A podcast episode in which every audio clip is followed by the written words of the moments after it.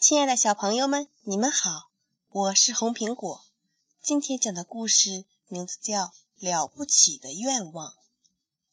歪歪兔的心里有一个崭新的愿望冒出来，像星星一样闪闪发亮。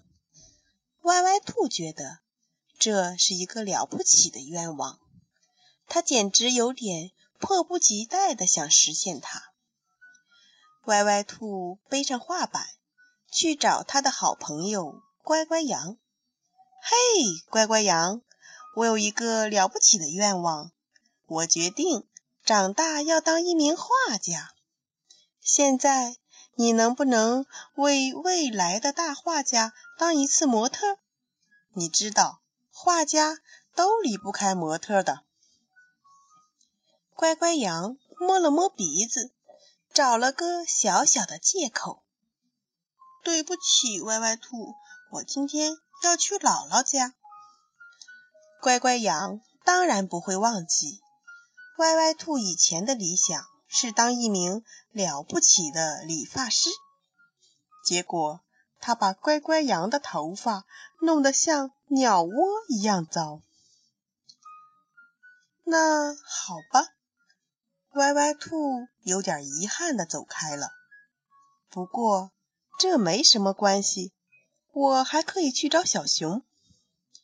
要小熊答应当模特，也许有点难。但歪歪兔想，带上一根蜂蜜棒棒糖就够了。小熊是一个贪吃的家伙。嘿，小熊，我有一个了不起的愿望，我决定。长大要当一名画家。现在，你能不能为未来的大画家当一次模特？你知道，画家都需要这个。歪歪兔说着，拿出了蜂蜜棒棒糖。小熊舔了舔嘴巴，还是坚定地摇了摇头。对不起，歪歪兔，我得去林子里摘草莓。小熊当然不会忘记，歪歪兔以前的理想是当一名了不起的糕点师。结果他做的辣椒蛋糕把小熊辣得肚子起火。那好吧，歪歪兔有点失望的走开了。不过这没什么关系，我还可以去找小狮子。要小狮子答应当模特，也许很难。但歪歪兔想，我可以把我所有的哨子都给他。小狮子最喜欢收集各种各样的哨子了。嘿，小狮子，我有一个了不起的愿望，我决定长大要当一名画家。现在，你能不能为未来的大画家当一次模特？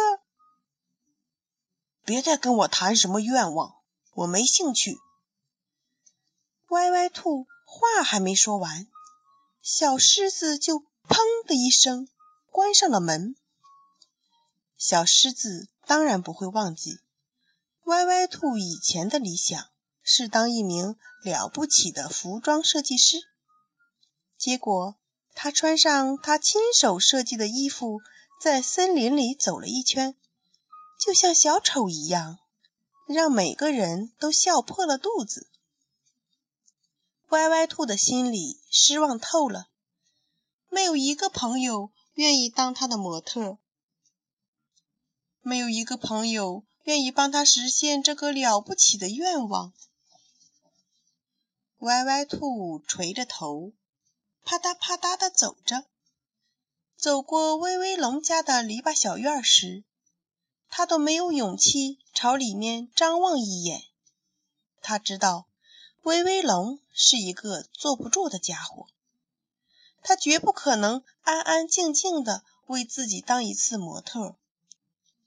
然而，歪歪兔突然又折了回来。管他呢，就算再被拒绝一次，又怎么样？他决定敲响威威龙的家门。把自己的愿望再说一遍。歪歪兔，你有一个了不起的愿望。威威龙冲着歪歪兔做了个鬼脸。现在你要不要试一试？恳请大帅哥威威龙先生为你当一次模特。这一天，威威龙安安静静的待了一整天。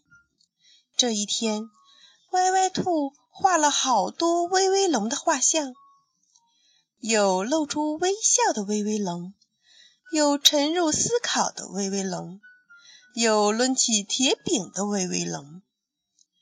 歪歪兔觉得自己画的一张比一张好，也许这个新愿望。真的会实现吧？后来的一天傍晚，小乌龟拎着一篮子馅饼，犹犹豫豫地敲响了歪歪兔的家门。